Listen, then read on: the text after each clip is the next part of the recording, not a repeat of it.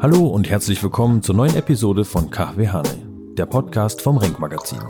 Unser Motto lautet Klischeeschublade auf, gedankenfrei. Wir sprechen Themen an, welche die POC-Szene bewegen.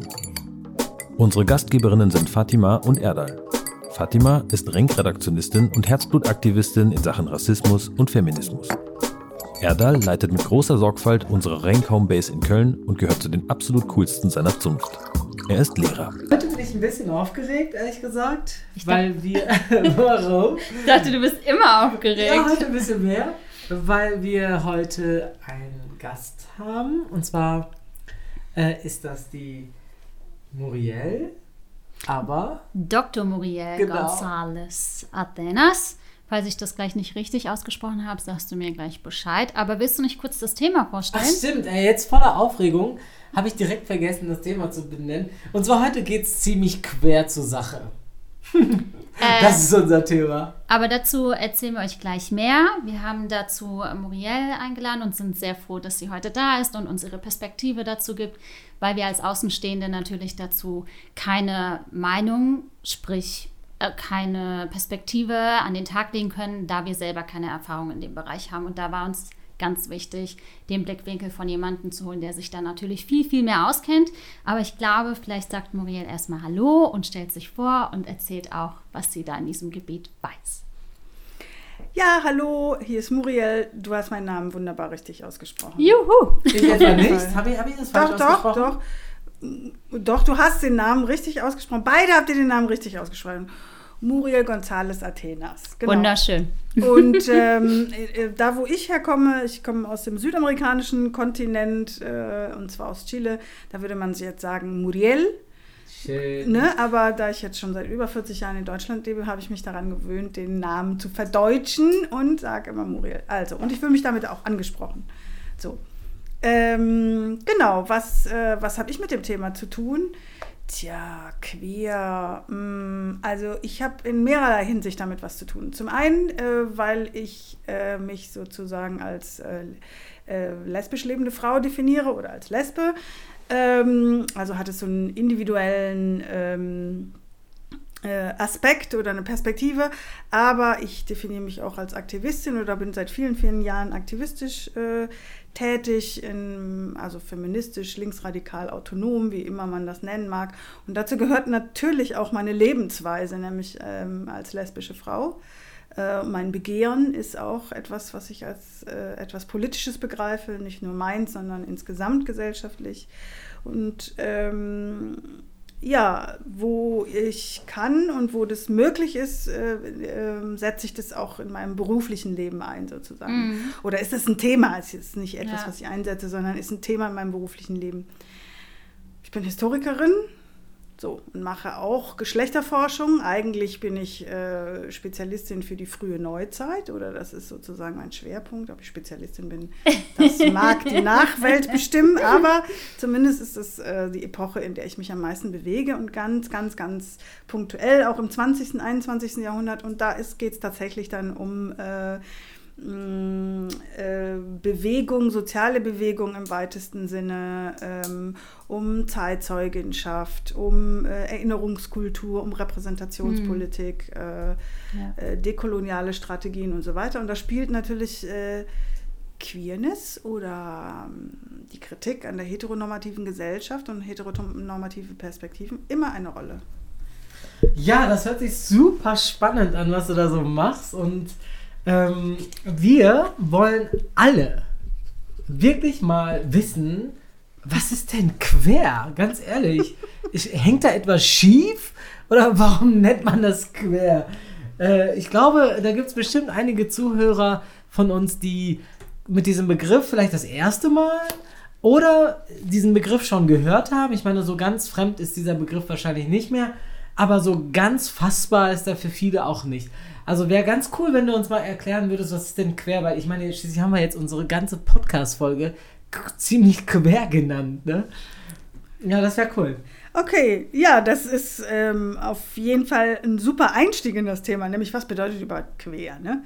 Das, ähm, also äh, was ja so sozial bewegungsmäßig benutzt wird, ist äh, die, die, die, äh, die englische Form sozusagen queer, was aber äh, ja, was man ähnlich erklären kann. Ein gutes Beispiel ist, ich mache auch äh, queere antirassistische Jugendarbeit. Also ich arbeite mit Jugendlichen, die queer sind und äh, BIPOX, also äh, Black, Indigenous ähm, oder of Color ähm, oder migrantisch äh, oder migrantisiert sind. Und ähm, die können immer ganz viel mit diesem Queer-Begriff anfangen und definieren sich eher als queer als jetzt homosexuell. Warum? Weil das für sie viel mehr äh, Perspektiven offen ist. Was heißt queer? Du bist irgendwie queer. Wie, wie definieren sie es? Sie sagen immer, wir sind irgendwie anders als die anderen Jugendlichen. Wir sind immer so, ja, die einen reden immer vom Freund oder von bestimmten Praktiken oder von bestimmten Perspektiven und wir stehen da immer quer zu. Wir sind irgendwie anders oder genau andersrum. Okay. Und das ist ja auch das, was mhm. wie man, wie man äh, Homosexualität ganz früher gab es, äh, also vor den 80ern gab es ja auch umständliche Beschreibungen und das war eben andersherum oder vom mhm. anderen Ufer. Stimmt, ja. So, ne? Mhm. Und quer ähm, ist, finde ich, noch mal was widerspenstiger, weil es ist nicht nur anders, sondern es ist so, man kann sich sowas wie gegen den Strich gelesen oder gegen, gegen, gegen den Scheitel gekämmt sozusagen. So, ne? Und damit hat das was Widerständiges auch, ein widerständiges Potenzial. Es ist nicht nur anders, sondern es ist irgendwie auch widerborstig. Ah, also wie aktivistisch? Also irgendwie, man ist nicht nur schwul, lesbisch oder ja, gegen den Strich, sondern man ist da auch wirklich ein bisschen, ja, wie soll ich sagen, aktivistisch an, die, an der Sache oder wie, wie verstehe ich das? Genau, man ist, sich sein, man ist sich seiner selbst bewusst und übernimmt Verantwortung, indem man das nämlich aktivistisch dann auch äh, füllt sozusagen. Also entweder identitätspolitisch oder, mhm. oder auch nicht identitätspolitisch, also ne, indem man für, für das Recht, so zu sein, wie man ist, auf die Straße geht. Dann kann man das Ganz, ja kombinieren, oder? Ja. Man könnte dann sagen, ich bin schwul und quer. Genau. Genau. Es geht eben nicht nur einzig und allein um eine Lebensweise. Cool, also um, um darum, mit wem gehe ich ins Bett. Das ist ja eigentlich im Prinzip, jetzt außer in Privatgesprächen ist das ja ein bisschen uninteressant, mit wem gehen Leute irgendwie, wen begehren sie so. Ne? Ja. Könnte man sagen, gut, das ist jetzt Privatangelegenheit, dein Sex. Nein, es geht aber um viel mehr. Es ist eine Lebensweise. Und es ist auch ein Angriff auf alle heteronormativen Setzungen Mhm. So, ne? Also, dass man äh, Hetero, äh, Heterosexualität sozusagen in dieser Gesellschaft immer privilegiert. Im ja, Recht, im, im, in der Freizeit, in der Wirtschaft, immer. Ja. Immer. Und das ist sozusagen ein bewusstes Statement äh, dagegen. Da hat es mehrere schon gegeben, aber äh, ihr wolltet, also ne, lesbisch sein ist auch so ein, äh, ist auch, weil man kann ja auch sagen, wieso sind Lesben denn keine Frauen? Die sind doch Frauen. Dann ist mhm. ja schon, nee, wir sind eben nicht nur einfach Frauen, sondern wir sind es, es, geht darüber hinaus. Klar sind wir, wir werden als Frauen definiert und sozialisiert und äh, sozusagen markiert, hm. aber es gibt noch mehr äh, äh, als, ähm, als das. Nämlich unser Begehren hat damit zu tun, dass wir uns auf Frauen auch beziehen. Hm. Also war diese, die, die Bezeichnung dieser, dieser Folge ja gar nicht so verkehrt, weil wenn wir quer sagen, dann erstmal haben wir dann wahrscheinlich alle mit im Boot und zweitens möchten wir das ja auch kritisch beleuchten. Also gute Arbeit, Fatima. okay, wir können jetzt nach Hause gehen quasi. Naja, genau, und es lenkt halt den Blick halt mehr als auf, äh, auf die, Begehr die sexuelle Begehrlichkeit, so, mhm. ne? sondern es lenkt auch den Blick auf, wie definiere ich mich selbst mhm. sozusagen. Ne? Wenn ich mich als pansexuell definiere oder ob ich mich äh, als intersexuell, äh, intersexuell sagt ja noch nicht mal, sagt ja noch nichts darüber aus, wen du begehrst, mhm. sondern ist eine Selbstdefinition und sagt viel über deine Geschichte, über dein Werden, über deine biologischen Konstruktionen. Mhm. Boah, ey, da, da, sagst du was, ne? ganz ehrlich. Ich hatte, ich, meine, unsere Zuhörer wissen ja, dass ich mich hin und wieder mal auch darauf vorbereite oder so. und äh, Sachen mir erstmal anlese. Und dann stößt man ja an auf diese LGBTQ+. Mhm. What? Ja, also, wir haben ja super viele Begrifflichkeiten. Einige sind voll am Verzweifeln und sagen so, oh, ich weiß jetzt nicht, was ist denn jetzt L, G oder B, was auch immer. Ähm, und äh, jetzt hast du ja auch noch zwei, zwei äh, einfach mal genannt, äh, die du vielleicht mal vielleicht, also L für lesbisch, les, les, lesbisch ja. G für gay, gay. gay B für bisexual. Ja. Okay. Äh, T für trans. Ja. Und sind da schon die Transgenders, Trans Genau. transsexuell? Die, trans die sind, das ist ja eher der, die, die englische Bezeichnung. Ähm, äh, in Deutschland verwendet man eher FLTI oder Flint-Sternchen oder ne? Flit-Sternchen. Ah, krass. Das bedeutet Frauen, Lesben, Inter, Non-Binary, Trans. Okay, auch super interessant zu erfahren. Genau. Vielen Dank. Und dann Da- gibt es noch das A. Manche benutzen noch das Flint A. Das sind die Asexuellen. Hm. Ah, okay, ja, die kamen jetzt auch vor kurzem dazu, oder? Ja, d- dazu hat äh, Umut auch ganz coole Sachen mal gesagt. Umut Özdemir, den wir auch mal irgendwann mal interviewt hatten. Genau. Mm, Dann haben wir noch Q, ist der noch mit drin. Mhm. Das ist dann für quer wahrscheinlich. I für intersexual. Mhm. Was war nochmal intersexual?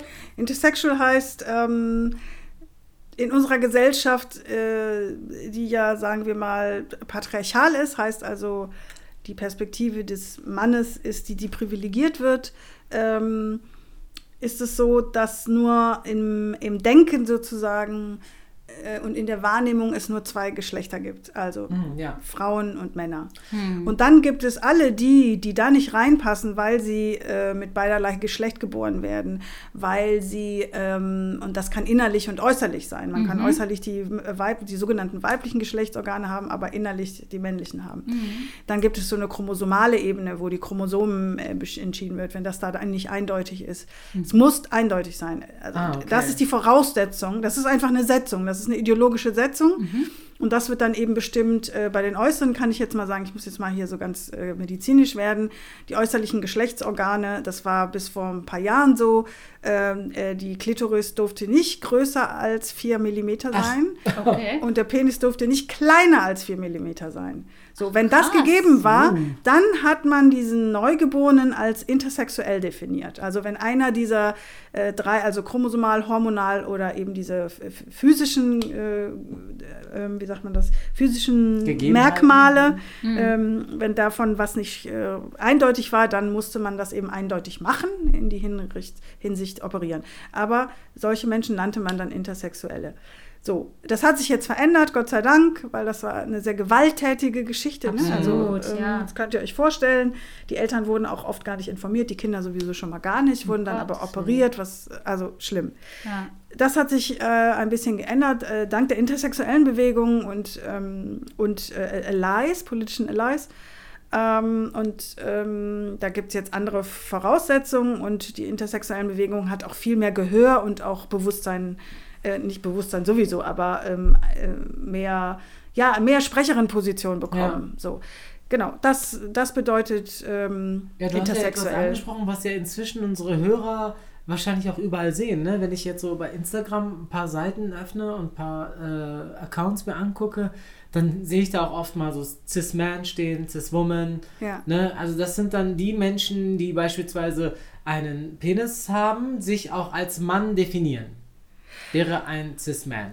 Ja, es ist noch ein bisschen, also es ist, äh, wenn du als Mann gelesen wirst und dich damit auch identifiziert, ist, äh, also es setzt schon voraus, dass es alles Konstruktionen sind. Ja. So, ne? Also das Super heißt, du wirst als Mann gelesen, vielleicht weil du einen Penis hast, aber vielleicht auch aus anderen Gründen. Und dann identifizierst du dich auch mit dieser zugeschriebenen Rolle. Genau, ich habe ein bisschen Schwierigkeit mit dieser CIS-Bezeichnung. Mhm, warum? Weil ich finde, dass jede, jeder, jeder und jede oder jeder mit äh, Sternchen, die sich mit Geschlechterrollen und ähm, gesellschaft, gesellschaftlichen Zuschreibungen beschäftigt, nie identisch mit dem ist, was die Gesellschaft ihr zuschreibt. Wer von uns äh, ist äh, glücklich mit der Zuschreibung von, äh, gesch von Geschlechtlichkeit, was immer das auch betrifft, äh, körperliches, Ja. äh, psychologisches, gesellschaftliches. Ähm, und äh, da finde ich schwierig. Und ähm, also, dass ich mich zum Beispiel, ich werde als Frau gesellschaftlich gelesen, ähm, ich definiere mich als lesbisch. Ähm, ich würde niemals meinen Körper in der Hinsicht verändern, weil ich denke, ich bin nicht falsch, sondern wenn, dann ist die Gesellschaft falsch. Äh, das würde man vielleicht als Cis, äh, Cis-Frau oder Cis-Lesbe, keine Ahnung, äh, definieren. Nein, ich habe mich aber noch nie mit der vorgeschriebenen Rolle identifiziert. Weder körperlich noch psychisch noch, noch gesellschaftlich. Mhm. Cooler Ansatz. Ich So. finde es auch voll Dennoch würde ich mich nicht Ja. operieren lassen oder würde das verändern wollen in irgendeiner Hinsicht. Weil ich denke, okay, die Gesellschaft ist falsch, nicht ich. Aber das ist mega der gute Ansatz, weil ganz viele das ja gar nicht so sehen oder so betrachten oder auch Panik haben oder irgendwie einem Stigma oder sonst irgendwas zugehören wollen. Ne? Deswegen finde ich das so, woher hast du diese Kraft rausgenommen zum Beispiel? Ne? Ich meine jetzt so, ähm, wie war das zum Beispiel, als du dann das erste Mal mit deinem Outing da kamst? Weil viele sich ja auch im Grunde genommen auch nicht outen, aufgrund dieser gesellschaftlichen Stigmas, die es natürlich gibt oder diesen Klischees. Also da gibt es so verschiedene Ebenen. In meiner Familie, ich bin in, sehr, in einer äh, linksradikalen Familie groß geworden, ähm, die sich sozusagen selbst, wenn sich, also wenn meine Eltern es nicht gefühlt haben, wussten, das geht gar nicht, dass man homophob ist. Und deswegen ähm, und ich, also in meinem Umfeld gab es immer schon auch schwule und lesbische Tanten oder, oder Menschen, die so ihren Geschlechterrollenzuweisungen überhaupt nicht entsprochen haben, so, ne? Weil sie eben selbstständige Frauen waren oder weil sie, keine Ahnung, weil sie äh, ephemere Künstler waren, äh, die so gar nicht in das Bild passten, so, ne? Ähm, obwohl sie doch dann das Begehren heterosexuell hatten oder sowas, ne? Aber ähm, ich habe mich nur sehr spät, ge spät geoutet, weil mein Bruder sich, mein kleiner Bruder, der hat sich schneller geoutet. Und dann habe ich gedacht, oh je! Äh, Und wir waren zu zweit. Meine zwei kleinen Schwestern sind später dazu gekommen. Ähm, äh, wir sind Migrante, migrantisierte, eine migrantisierte Familie, äh, Linksradikale. Meine Eltern haben sich früh getrennt, weißt du, alles in den 70ern. Und dann Oh wei, dann haben meine armen Eltern jetzt auch noch dann zwei homosexuelle Kinder. Ich warte mal noch ein bisschen mit meinem Outing.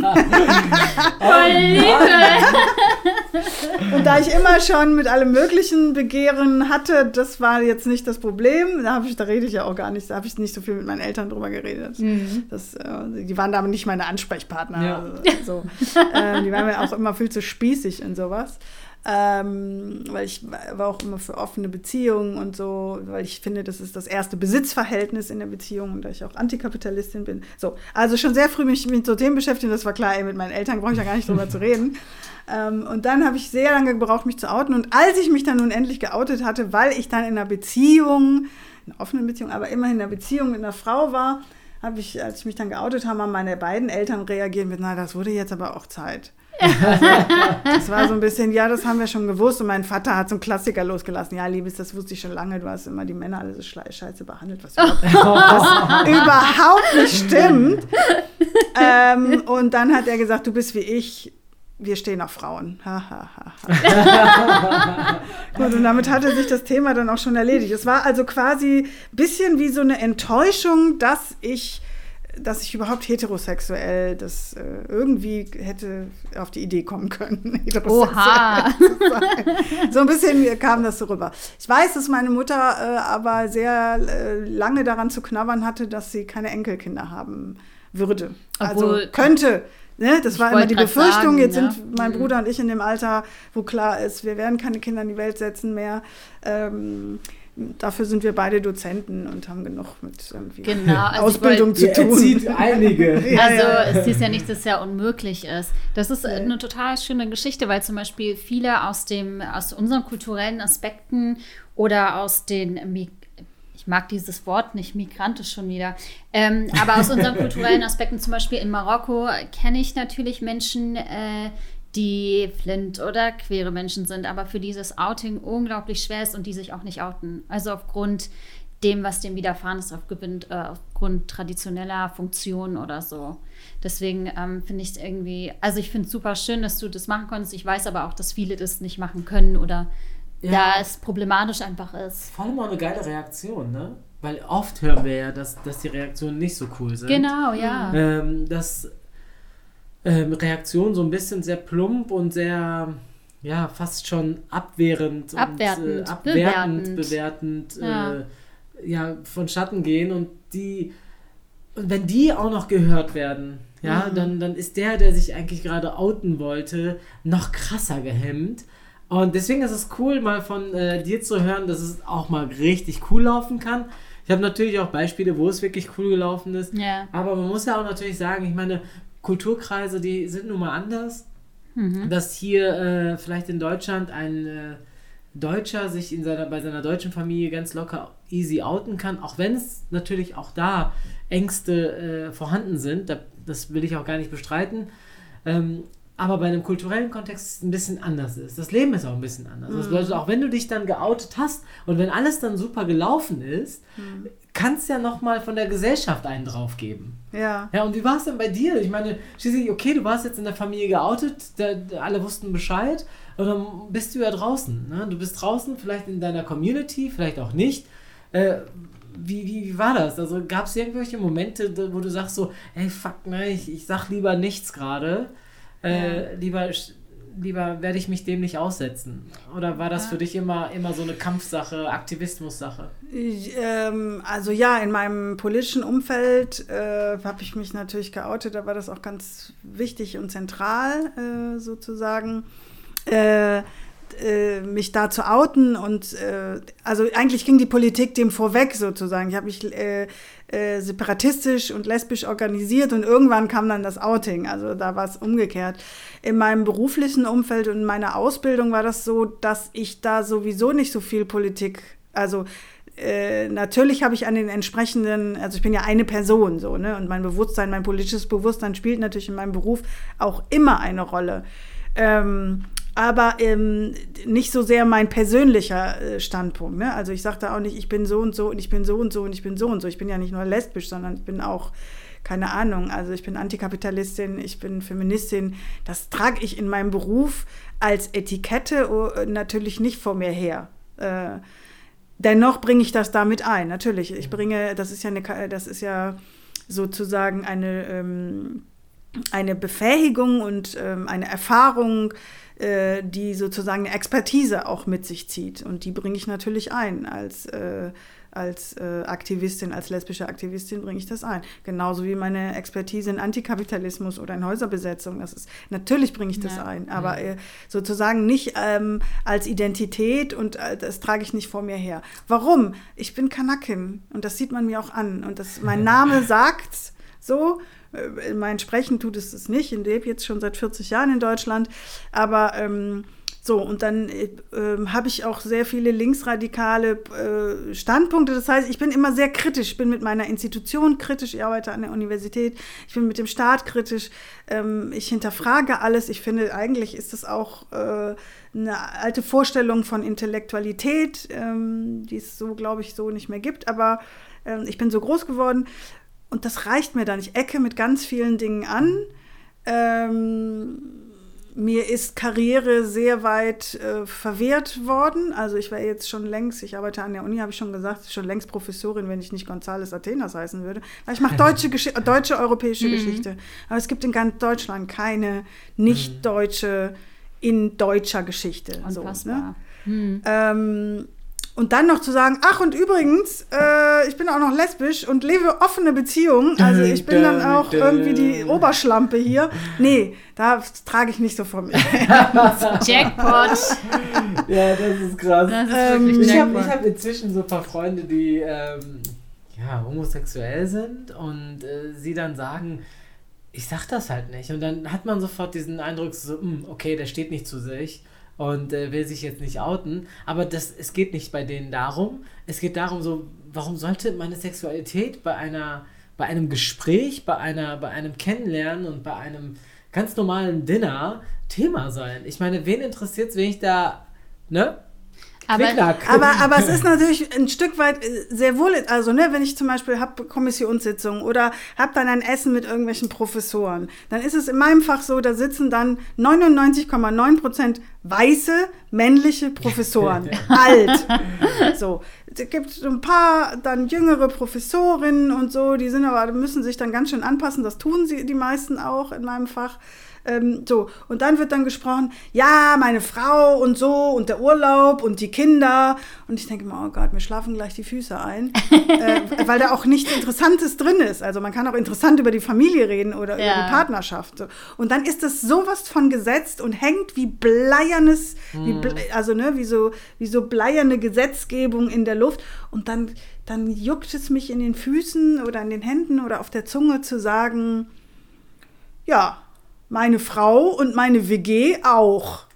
So, um mal deutlich zu machen, es gibt auch andere Lebensformen und das ist auch schwer nötig für unser Fach, aber überhaupt für Geisteswissenschaften ist es, also ist es, finde ich, eine Grundvoraussetzung, dass man auch ein diverses Leben hat und ein Ja. diverses Leben kennt und nicht ein äh, vorgelebtes und normatives Leben. Dann bewegt sich in der Geisteswissenschaft Ja. nicht. Ah. Obwohl Kant sich ja. auch nicht von der Stelle bewegt hat, aber das, äh, auch Kant ist begrenzt. Ja, das Ich stimmt, glaube, weil absolut, er auch definitiv. körperlich. Ja, gut. aber damit quasi glaubst du, dass in der aktuellen Zeit sich quasi nichts, ich meine, wir haben jetzt diese ganzen Begrifflichkeiten. Ich habe zum Beispiel auch Freunde, die sind non-binär, aber das sind auch Menschen, die auch darüber sich dann nicht äußern, wenn wir dann zum Beispiel in großen Gruppen oder bei Fremden unterwegs sind, weil die halt auch ganz klar nur Menschen, denen sie vertrauen, sowas erzählen, weil dieses weil diese Begrifflichkeit den ja auch selber noch, Angst ist, glaube ich, das falsche Wort, aber noch keine Akzeptanz hier finden. Ich glaube, Akzeptanz genau oder eine Abwertung immer wieder. Oder dieses, wie du schon vorhin gesagt hast, dass Menschen es gibt, die dann einfach sagen, es kann nur weiblich oder männlich geben und alles andere gibt es natürlich nicht, angeblich so. Deswegen ist das dann natürlich sehr schwer. Ähm, glaubst du, dass sich das generell so ein bisschen verändert hat oder dass das immer noch ein langer Prozess ist, mit dem sich also viele Aktivisten gerade auseinandersetzen? Ich glaube, dass es, ich glaube ja sowieso nicht, dass, äh, dass Geschichte fortschrittlich und linear funktioniert. Ähm, ich glaube nicht, dass wir heute besser leben als vor 500 Jahren, außer die, das mit den Zahnärzten, das ist schon Aber ähm, äh, also ich glaube nicht, dass wir heute intelligenter sind als vor 500 Jahren. Absolut also nicht. das sowieso nicht, deswegen kann ich das so gar nicht. Also in der Warum? Wir haben Hinsicht. noch mehr Möglichkeiten. Ich Ja, aber macht uns das, macht uns das zu besseren Ich- Menschen? Also überhaupt das, so Menschen, aber zumindest sind wir, glaube ich, viel lösungsorientierter als vorher. Na, Ist es so? nicht. glaube ich. ich glaube, dass Nee. wir unglaublich viel Umwege machen, Total. bis wir, bis wir mal zu unserer Ja, Glückseligkeit weil kommen. wir so viele Umwege kennen. Also weil wir so viele, also es aber macht halt uns das glücklicher? Diesen einen Weg. Ich finde, das macht uns tatsächlich glücklicher, weil Ja? ja, weil der vorgezeichnete Weg nicht unbedingt immer der Recht, äh, nicht der richtige für sich selber ist. Ja, doch nicht der richtige für sich selber ist. Weil einige wollen ja diese Umwege machen, damit sie halt mehr Erfahrung irgendwo anders noch. Aber ich glaube, manche Leute haben einfach keine Wahl. Also ich glaube, das ist schwierig. Das ist schon wieder so in dieser privilegierten, nicht privilegierten hört sich das so. Okay, wir schweifen ab. Ja, ich glaube, ich glaube, dass viel Angebot auch äh, dazu führen kann, und das ist nun mal im Kapitalismus so, dass wir so viel Angebot haben, dass wir den Zugang zu uns selbst verlieren. Dass wir Ja. de- den, den Zugang zu dem, was wollen wir eigentlich, komplett verlieren. Wenn ich in den Supermarkt gehe und habe zehn verschiedene Waschmittel, da bin ich damit beschäftigt, diese Waschmittel auszusuchen. Statt dass es da einfach zwei gibt. Oder Punkt du aus. freust dich einfach über die Auswahl, weil heute kannst du die Zitrone äh, nehmen, morgen die Erdbeere Aber und übermorgen kannst du Kaffee nehmen. Genau, aber und eigentlich ist es so, in meiner Familie gibt es dann Allergien und ich habe auch gar nicht so viel Geld. Das heißt, ich sehe die zehn Möglichkeiten, ich kann mir aber nur zwei leisten. Das ist wie die. Sexualität. Ich meine, ganz ehrlich. Ey, wa- theoretisch könnte man sich doch bei allem bedienen und das wäre okay. Nee, das theoretisch können sich nicht alle bei allem bedienen. Nee, das heißt, stimmt. Ja, haut das raus. ist- haut raus. Also Ja. ich glaube, magst du dazu was sagen? Also, das hat natürlich was mit Klasse, mit Ja. äh, Herkunft, also äh, in Anführungszeichen Race, mit äh, Sexualität, mit Geschlecht zu tun. Man kann sich eben nicht alles leisten. Also natürlich gibt es 500 Kneipen, und, in die ich gehen könnte, aber uneigentlich kann ich nur in eine gehen, in der ich als Frau nicht blöd angemacht werde. So, das heißt, mh, das täuscht, dass wir so viele Möglichkeiten haben. Mit zu einem Waschmittel zu kommen, ja, kann ich vielleicht nicht, weil dann gibt es Allergien, dann kann ich schon mal nur fünf und dann gibt es in meiner Familie einfach nicht so viel Geld, also ich, ne, nur eine verdient oder jetzt in Pandemiezeiten keine mehr, wir leben alle von Hartz IV, dann kann ich mir auch nur eins leisten und das wird mir dann auch vor Augen geführt, wenn ich von zehn mir nur eins kaufen kann. So. Ähm, ja. Fatima. Fatima, willst, du- willst du mich auch noch fertig machen? Mach mich fertig. Komm, hau raus. Ich glaube, dass das generell super schwer alles ist. Ich glaube, dass, ähm, äh, dass man sich das alles nicht so leicht machen kann. Und ich glaube zum Beispiel, wir können uns nicht an allem bedienen. Nehmen wir einfach ein ganz blödes Beispiel. Ähm, eine, und da nehme ich dieses Beispiel und entschuldigt vielmals, dass ich diese Begrifflichkeiten jetzt nehme. Einfach eine non-binäre Person, die irgendwie vielleicht doch Gefühle für einen Cis-Mann hat. Meinst du, dass der Cis-Mann, dieser typische weiße Cis-Mann, dann sich auf eine non-binäre Person einlassen würde? Einfach nur als ganz blödes Beispiel und entschuldigt, dass ich so ein Beispiel nenne. Ich, ja, Ne? Also, nur, könnte sein, warum nicht? also es ist Aber so- wirklich, aber. Wirklich, also ne? gehe ich mal davon aus, dass es okay ist. Es ist schwierig, das so pauschal zu sagen. Genau. Was, wo, was, worauf wir, glaube ich, hinaus wollten, ist, dieses viele Angebot heißt nicht, dass man sie das alles wahrnehmen kann. Also Oder ich meine, so, 89, als die Mauer gefallen ist, jetzt mal ganz zugespitzt so gesagt, ging es um Banane, Coca-Cola und Reisefreiheit. Irgendwann ist dann auch klar gewesen, ach so, nee, das funktioniert so gar nicht. Bloß weil wir jetzt Kapitalismus haben, wird, dass wir uns das auch alles leisten können. Das hat ein bisschen gebraucht, bis das angekommen ist. Bei einigen so. Und dann war sofort, ah, die Ausländer und die Asylanten sind schuld, denn ich erinnere Ach an ja. die 90er. Wir haben dafür für die Wiedervereinigung bezahlt. Die ganzen Progrome, Solingen und so weiter. Ne? Also da, dann waren es die Kanaken und äh, die, die Ausländer oder wie auch immer schuld, dass die Ostdeutschen kein Coca-Cola, Bananen und Reisefreiheit hatten. Dass das, das vom System angelegt war und auch so gewollt war, das haben ganz wenige so gesehen. Es jetzt stark überspitzt und es ist, ich will gar nicht den gesamten Osten über einen Kamm scheren, das äh, würde dem auch nicht äh, recht tun. Aber so, und dann wollte ich vorhin noch mal zu deiner Frage sagen, mit dem, ähm, dass man sich nicht immer outet. Es ist ja auch nicht, also was ich mit meiner Erzählung sagen wollte, das ist auch nicht immer angesagt und du, du hast ja eine Entscheidung und man muss, Absolut. glaube ich, die Ebenen auch auseinanderhalten. Das eine ist vielleicht eine politische Auseinandersetzung und ich würde immer immer äh, sozusagen Homosexualität und andere Identitäten körperlicher Art, wie auch immer, würde ich immer verteidigen, auch wenn ich mich selber nicht so definieren würde. Ich würde, Absolut. ich, ich würde Ja. immer äh, ähm, prekarisierte und äh, verarmte und proletarische Menschen ähm, oder diese Perspektive zumindest ähm, in Diskussionen verteidigen oder anbringen oder sagen, diese Perspektiven gibt es auch noch.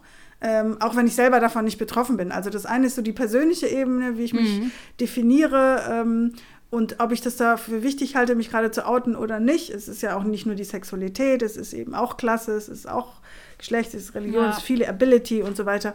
Ähm, oder ähm, ob ich sozusagen einen emanzipatorischen Blick auf Gesellschaft habe und damit auch was bewirken will, also eine gesellschaftliche Intervention Ja. äh, oder, oder eine Veränderung haben möchte in dieser Gesellschaft.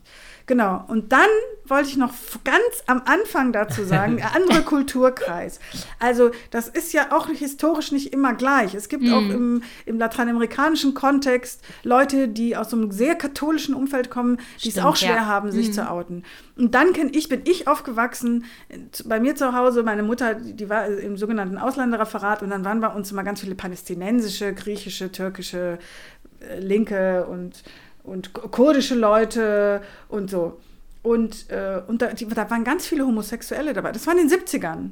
So, und dann gab es ja irgendwann in den arabischen Ländern wie so eine Rekonservation, also ich will da gar nicht lange drüber reden, weil ich bin da gar nicht Expertin, aber das, was ich gelesen habe und in Gesprächen erfahren habe, dann hat es ja sowas wie eine, äh, wie eine religiöse Wende gegeben oder eine, Re, eine ne? Rekonservativierung ähm, in Reaktion auf. Also es sind ja auch sehr unterschiedlich in den unterschiedlichen Ländern und Regionen.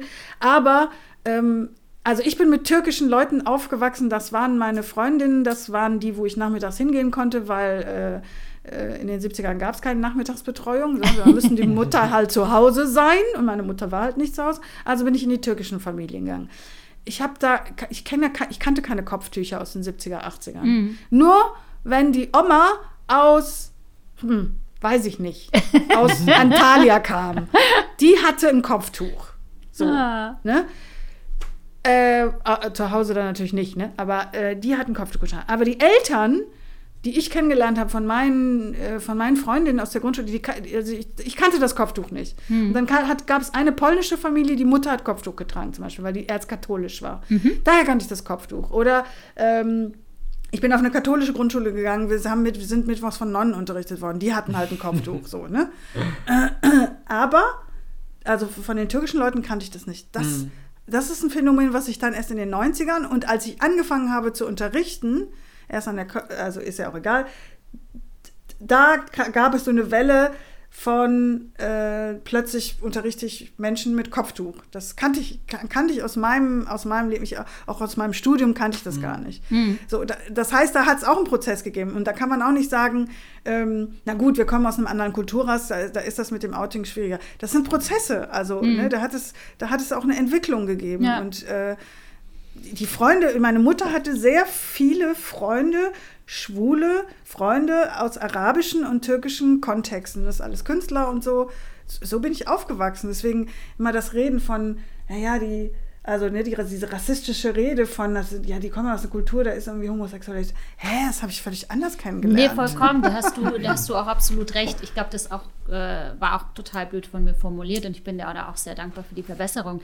Nee, es ist nur so, dass ich aus dem Kontext, wo ich natürlich herkomme, aus dem arabischen und muslimischen und aus dem Feld, was ich mitbekommen habe, dass das mein Eindruck war. Aber ob der natürlich jetzt richtig oder falsch ist, ist natürlich äh, eine ganz andere Geschichte. Ich ähm, möchte mal auch was zum Outing sagen. Und zwar, ähm, also mal ganz äh, zuallererst möchte ich mal erstmal sagen, dass man viel, viel zu wenig von lesbischen ne, äh, Frauen, nein, das ist ein bisschen ja. doof, glaube ich, ja, lesbischen Frauen äh, hört. Äh, also Geschichten, die in irgendeiner Art und Weise mit Outing oder überhaupt das lesbische Leben, äh, wie das lesbische Leben ist, hört. Äh, also vielmehr ist dieses Schwulsein, ne, der homosexuelle Mann in, in, der, in der Hauptrolle, sag ich, bei, in Themen von Homosexualität. Ich habe mal einmal, eine, eine Bekannte von mir hat erzählt, ähm, also sie ist äh, homosexuell und hat das dann der Mutter gesagt. Ja, Mama, ich liebe eine Frau oder ich liebe Frauen. Und dann hat die Mutter das so ein bisschen abgetan, so von wegen, ach, das geht vorbei. ja, und äh, dann war die Freundin halt auch immer mit dabei. Und diese Freundin wurde als, ja, ich nenne das jetzt mal in Anführungsstrichen, Busenfreundin betitelt. Die durften natürlich auch in einem Zimmer zu gemeinsam schlafen und es war auch völlig okay für den Papa, dass sie dabei war. In Familienfesten waren sie dabei. Aber keiner hat es mal jetzt mal gerade so laut gesagt, sie sind lesbisch, die beiden, und sie lieben sich, sondern es war irgendwie, es geht vorbei. Irgendwann mal kommt der Mann. Ne? Und irgendwie wurden die beiden gar nicht so als lesbisches Paar wahrgenommen, sondern eher als beste Freundinnen. Ne, ich meine, beste Freundinnen halten mal Händchen, beste Freundinnen schlafen mal in einem Bettchen, beste Freundinnen gehen mal auf Reisen. Das ist so völlig so eine Grauzone, vor allem im deutsch-türkischen Kontext oder türkischen Kontext. Und, aber stellt euch mal vor, ein Mann würde das machen. Also der Mann hält Händchen, das ist nicht dann der beste Freund. Ja. Der, Ma der Mann schläft mit dem besten Freund in einem Bettchen. Nein, das geht auch nicht. Also, das ist so voll prekär, äh, dass, äh, dass in, in dieser Geschichte jetzt so Frau, Frau ist völlig okay irgendwie. Ja. Aber Mann, Mann ist völlig unokay. Und was sagst du dazu, dass das lesbische Geschichten oder lesbisches Leben nicht so präsent ist, nicht so ganz raus. Also zumindest, oder ich, ich sehe es nicht, ich weiß es nicht. Ich meine, äh, wenn ich mit meinen homosexuellen Freunden unterwegs bin, da sehe ich äh, also auch sehr, sehr unterrepräsentiert, lesbische Frauen. Irgendwie, keine Ahnung. Ja, aber das hat was damit zu tun, dass wir äh, Intersektionalität, das hat was damit zu tun, dass wir in einer Patriarchat leben, also in einem in einer Welt, wo alles Männliche priorisiert wird. Mhm. Und das hört dann bei der Homosexualität nicht auf. Und also ich meine, auch Frauenfeindlichkeit gibt es auch immer unter Homosexuellen, also unter Schwulen. Aber witzig, dass, die, äh, dass das Patriarchat sozusagen mhm. ja die Homosexuellen ja auch ausschließt.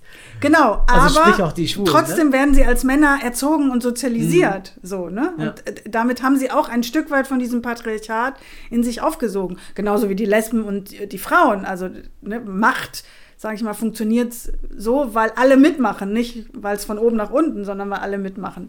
Und ähm, ja, äh, Geschichte von Frauen insgesamt ist einfach immer noch unterrepräsentiert, ist einfach ein bisschen uninteressant. Und Frauen, die sind ja so, ne? Die gehen zusammen aufs Klo, die halten ein Händchen. Genau. Und so, die, da gab es immer schon so was Homoerotisches, so, ne? Obwohl bei Männern gab's das, gibt es je nach Kultur Sicherlich. auch. Also ich habe nie so viele Händchenhaltende Männer wie in, äh, in Granada Marokko. zum Beispiel ja, gesehen. Oder Indien, Marokko. Ja, ich, ja, ja, ich, ich, war da noch nie. Aber Eine wenn Schwule. ich in Granada, das wusste ich doch. Aber Dein Papa ich, ist schwul. Wenn ich, wenn wow. ich, Nein. Wenn ich nach Granada gehe, wo sehr viele marokkanische und tunesische äh, Männer äh, leben und äh, Frauen, also insgesamt Menschen, äh, die laufen schon Hand in Hand rum und äh, die küssen mhm. sich und beziehen sich ja auch aufeinander. Und eigentlich haben sie ein äh, separatistisch, also geschlossenes System. Sie sind immer untereinander, immer unter Männern.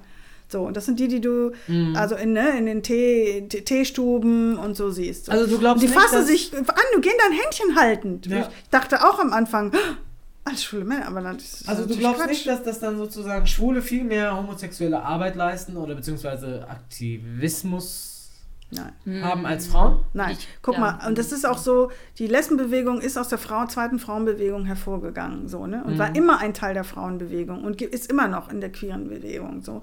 Ne? Das heißt, Aber wir sind schon sehr lange und viel mehr auf der Straße, als es die Schwulen je waren. Ja. Trotzdem wird ihnen mehr zugehört, weil sie Männer sind. Es geht, ne, also da, da greift sozusagen die andere Kategorie. So, es ist auch so, dass Schwule insgesamt, da gibt es auch Studien zu Schwule insgesamt mehr ökonomisches Kapital haben als Lesben. Ja, das liegt daran, dass sie Männer sind und Männer besser verdienen als Frauen im gleichen Job. So. Ey, ganz ehrlich, ich wollte gerade direkt reingrätschen, ne? Habe ich, ja, auch. Aber diese Lesbe hat mich direkt mal äh, mundtot gemacht.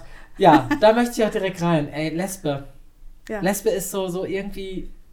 Ich habe ich hab mir mal ein bisschen darüber Gedanken gemacht und dachte mir, es, es ist so hart irgendwie. Irgendwie äh, fühlt man sich schlecht, wenn man diesen Begriff äh, oder die Bezeichnung einer Frau, die Frauen liebt, nennt. Obwohl es ja eigentlich nichts bei ist. Ne? Das ist ich meine, Frauen, die Frauen lieben, heißen, werden nun mal lesbisch genannt oder lesb sind Lesben. Aber irgendwie ist das ein bisschen, klebt da was drauf. Ja, es gibt diesen, diesen Zwiespalt. Auf der einen Seite, das, was du angesprochen hast, Frauen werden nicht so ernst genommen, ne? weil Frauen haben einfach auch nichts zu melden. Also sage ich jetzt mal so, ganz zugespitzt in patriarchalen Verhältnissen.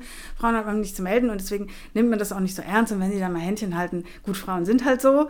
Und haben aber auch, also ihnen wird auch eine eigene Sexualität abgesprochen oder wurde. Das ist jetzt, hat sich ja alles ein bisschen verändert. Aber es kommt daher ähm, eine eigene Sexualität, eine, eine Autonomie, eine Eigenständigkeit und so.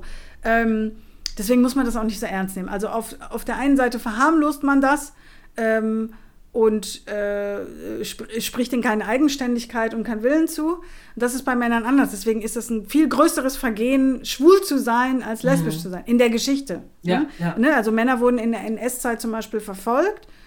Frau, für Frauen gab es diesen 175er zum Beispiel nicht, diesen Paragraphen nicht. Ja. Die wurden trotzdem verfolgt, aber und als Verrückte oder Prostituierte. Viele Lesben sind als Prostituierte so. Das macht wiederum im Nachhinein die Geschichte der Aufarbeitung von Verfolgung von Lesben total schwierig. So, ne? Auch da haben es die Schwulen in Anführungszeichen. Es geht um Vernichtung, es geht um Verfolgung. Ne? Haben es die einfacher, weil ne, es gibt diesen Paragraphen und dann gibt es ne, Verfahren, Prozesse und Urteile dazu. Also sie werden nicht so ernst genommen. Und Lesbe ist in diesem Kontext sozusagen entstanden. Ähm, und es hat immer, war immer konnotiert mit das Mannsweib, die Frau, die, die, die Männerhasserin, Stimmt. ne, die sich irgendwie Lag das an butschig, der Frauenbewegung? breitbahnig, bre- breit irgendwie. Bitte? Lag das an der Frauenbewegung? Ich meine, die Nein, nein, umgekehrt. Das lag, das lag an den Vorurteilen Frauen gegenüber. Die haben sich so und so zu verhalten. Und wenn sie das nicht tun, sind sie Mannsweimer, sind sie toll, Hexen. sind sie Blaustrümpfe, hieß das in der Weimarer Zeit. Also so, ne? Sind sie, genau, Hexen. Also so, sie werden dann abgewertet. Und Lesbe, also und dann sich offen zu äh, der Homosexualität zu bekennen, das ist gar nicht, das geht gar nicht. Das ist ein Tabubruch. Aber das ist genauso wie, wie alle Männer, alle Schwule sind Tunden. Das ist natürlich Ja. Quatsch. Sag Was mir ist- mal ein paar, was ist mit paar den lesbische Bären? Vorurteile. Ah, Wa- Was sind die lesbischen Vorurteile? Zwei hast du ja schon genannt. Männerhasser. Mannsweib. Manns- Mannsweiber. Was hast du noch? Äh, ähm, was sind die? LKW-Fahrerinnen. Das gab's auch. Dabei gibt es so wenige LKW-Fahrerinnen, ne? Total. Und die Tatsache, wenigsten sind ja. lesbisch. ehrlich Und die, ja, ich glaube auch. Es gibt ja jetzt auch noch diese Trucker-Babes. Echt? Genau. Da ist gar keine Lesbe dabei. Ja. Kennst, du, kennst du das? Nein. Trash-TV. Also du kannst sozusagen nicht äh, der Weiblichkeitsrolle entsprechen und dann lesbisch sein. Aber natürlich gab es die Femme-Bewegung in, in der Lesbenbewegung schon immer, ne? Also die, die sich Erzähl Femmes, das? das sind die, die sich so... So eine Femme fatales, oder was? Nö, einfach Femmes, ne, die müssen gar nicht fatal sein, sondern die sich sozusagen mit einer bestimmten Weiblichkeit identifiziert haben und sie aber auch neu, ne, performativ neu konstruiert haben. neu Lange. Haare, Schminken, mh, vielleicht eher in Richtung äh, Diva oder wie heißt sie ähm, in dem sexuellen Spiel, die Diva heißt anders, ähm, Domina. Mit die Domina. hm? Ähm, also da gibt es auch vers die verschiedensten Rollenangebote, so, ne? oder girly-like, wie auch immer. Also die sich mit bestimmten Weiblichkeitsästhetiken äh, sehr wohl identifizieren, sie neu zusammenwürfeln und konstruieren. da würde das Gros der Bevölkerung sagen, die sind doch nicht, die würden niemals vermuten, dass sie lesbisch sind, weil sie so einer bestimmten Weiblichkeit in Anführungszeichen äh, äh, entsprechen. Was Aber trotzdem Frauen lieben. ist, ja. Entweder Frauen, die genauso sind wie sie oder das Gegenteil. Ich meine, da, da sind, ist ja Begehren sehr, sehr unterschiedlich. Genau, was auch immer die Weiblichkeit oder wie sie Ja, definiert aber wird. ganz ehrlich, also theoretisch äh, hört sich das so an, Homosexualität, äh, alles ist super, beide äh, ja, Geschlechter, sag ich jetzt mal, Mann und Frau arbeiten an der Sache, ist irgendwie gesellschaftstüchtiger und gesellschaftsfähiger zu machen. Aber äh, man hört ja auch echt oft, dass innerhalb der homosexuellen Szene, also sprich Frau und Mann, egal was sie lieben, äh, sich auch extrem, ja, oder non-binär. oder non-binär sich extrem angehen, also auch nicht so nett zueinander sind. Was Ja. natürlich die Bewegung ja ein extrem hemmt, oder nicht? Ja, aber das ist, wenn sie nicht politisiert sind. Ne? Also wenn es nicht darum geht, grundsätzlich Gesellschaft zu analysieren und zu sagen, okay, es gibt hier so eine äh, heteronormative Matrix, da, da sind wir ja alle gegen. Äh, Heteronormativität hat sehr wohl auch was mit Kapitalismus zu tun, hat sehr wohl auch was mit rassistischen Strukturen zu tun. Lass uns das angehen. Also wenn du nicht so drauf bist, sondern du einfach Frauen begehrst und, weiß ich nicht, bei der Polizei arbeitest, dann, hat, also da, äh, so, ich gehe jetzt mal davon aus, dann hast du nicht so ein politisches Bewusstsein. Äh, Und das ist, bei, das ist bei vielen Schwulen auch so. Und dann geht es gar nichts um Gemeinsames. Ne? Also wenn, dieser, wenn diese Analyse fehlt, wir sind doch in einer Gesellschaft, wo du und ich äh, ne, äh, diskriminiert werden und nicht so leben können, wie wir wollen. Ja. Und das irgendwie ein Thema ist überhaupt so. Ne?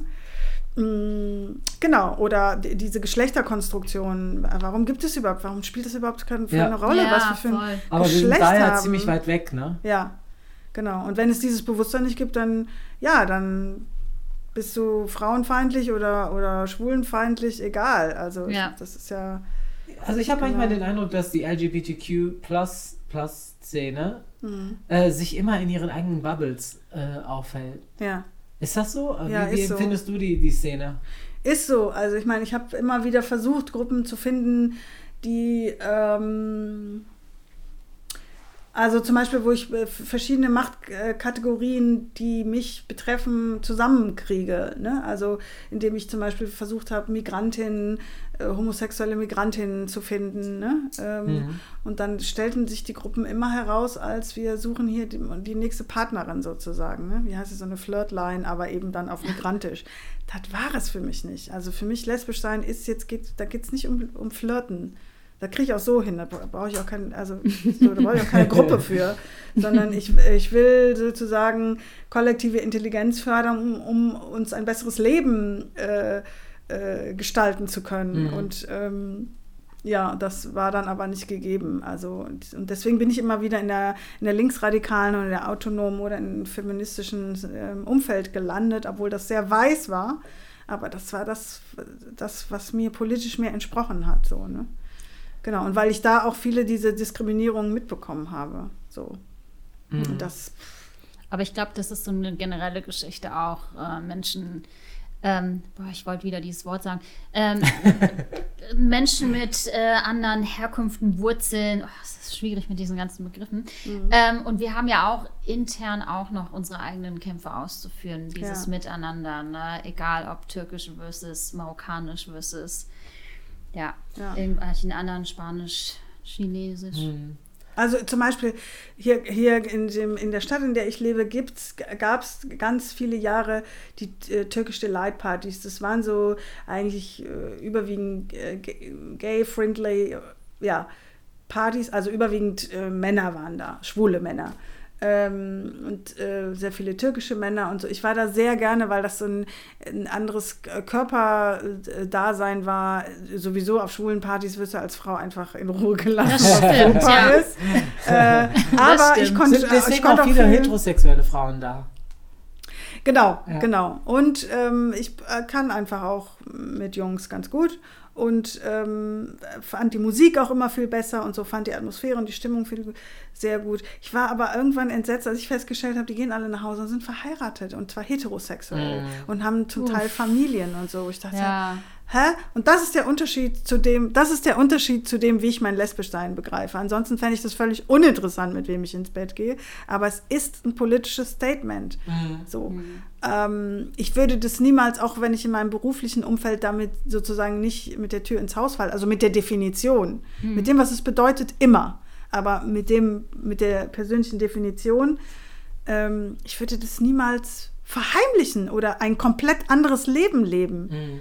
So, egal wo ich lebe, egal. Ne? Also der, der, das Argument ist, man kommt dann aus einer anderen Kultur. Das ist, das, ich könnte das nicht. Ich Nee, könnte das, das nicht. das verstehe ich. Und das Argument ist vielleicht nicht das Richtige, aber ich glaube schon, dass viele Leute, und das hat, glaube ich, auch vielleicht nichts mit Kultur, aber dein Hintergrund, wie du aufgewachsen, also aufgewachsen bist und solche Sachen. Also deswegen ist es ja bemerkenswert, dass du das machen kannst, aber ich glaube, viele können das auch so nicht. Ne? Deswegen, ich bin da immer super vorsichtig, weil ich auch andere Geschichten dazu halt kenne. Und klar, es ist nicht cool, dass der Verheim also dass der schwule Mann abends zurück zu seiner äh, Frau geht, das ist nicht fair, das ist nicht in Ordnung. Und sehe ich genauso wie du. Ich bin da kritisch, ich bin da auch politisch. Aber ich glaube trotzdem, dass da noch ganz andere Ursachen hinterstecken und manchmal vielleicht zu dem Outing oder was auch immer, das ist noch ähm, also eine ganz andere Geschichte hintersteckt. Ja, ich So, will das ne? auch gar nicht äh, kritisieren oder bewerten. Nee, ich wollte damit nur sagen, nicht, für ne? mich ist das, wäre das keine, Genau. keine Entscheidung gewesen. Nee, das hatte ich dich auch nicht Und das ist auch verstanden. schwer. Also Ja. ich ecke mit meiner Familie an. Natürlich streite ich mich mit meiner Familie, weil ich nicht so ein normatives Leben führe. Aber das ehrt dich ja und deswegen ist es ja Naja, und ich muss damit leben, dass meine Mutter unglaublich enttäuscht ist, dass sie keine Enkelkinder hat. Also, das, puh.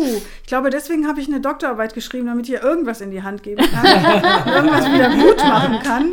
Weil, also das normale Leben und den normalen Schwiegersohn und die normalen Enkelkinder, die werde ich ihr halt nie liefern können. was auch immer normal heißt. Ja, Und gut. somit Warte, warte, warte. Hallo, ich bin noch nicht fertig. Was ist los?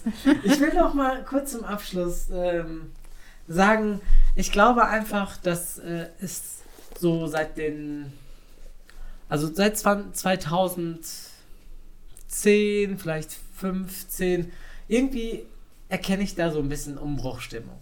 Weil, wäre, ich sehe das ja in der Schule, ne? wir haben inzwischen wirklich aus beginnt mit sieben. Vorher habe ich jetzt keinen im Kopf, aber ich kenne welche äh, Kids, die in der sieben schon ganz, ganz klar wissen, dass sie homosexuell sind und dieses dann auch wirklich sagen. Das hätte, hätte man sich vor 10, 15, 20 Jahren vielleicht nicht so, so getraut.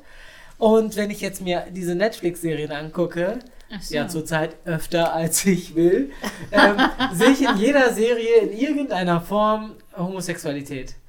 Ähm, und das, ich glaube, da- das wird so ein bisschen also in die Gesellschaft getragen gerade. Es wird normalisiert. was auch immer normal Ja, genau. Ne? Also normalisiert meine ich jetzt so, so gängig gemacht. So. Also es ist jetzt nicht mehr so versteckt hinter Tür, äh, verschlossenen Riegeln und äh, verschlossenen Türen, sondern es ist jetzt öffentlich. Und ich glaube, inzwischen trauen sich viel, viel mehr äh, Jugendliche, Kids, äh, Frauen, Männer, non-binär, binär, was auch immer, ähm, ganz gerade herauszusagen, wo, wo sie gerade stehen. Und das ist schon mal geil.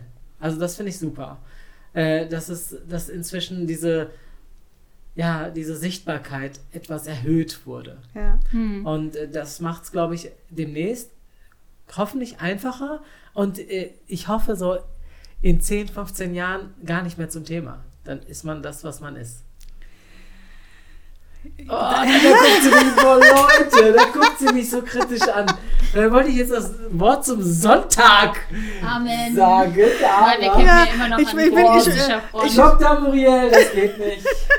Mann, hau raus, Also- dein, dein, du, bist, du, du bekommst jetzt das letzte Wort. Du, nein, ich finde deinen Optimismus in Ehren und ähm, ähm, das finde ich macht ja auch was von einem positiven und guten Lebensgefühl aus. Aber ich glaube, dass die Ursachen ganz andere sind und dass das ganz, ganz fragil ist.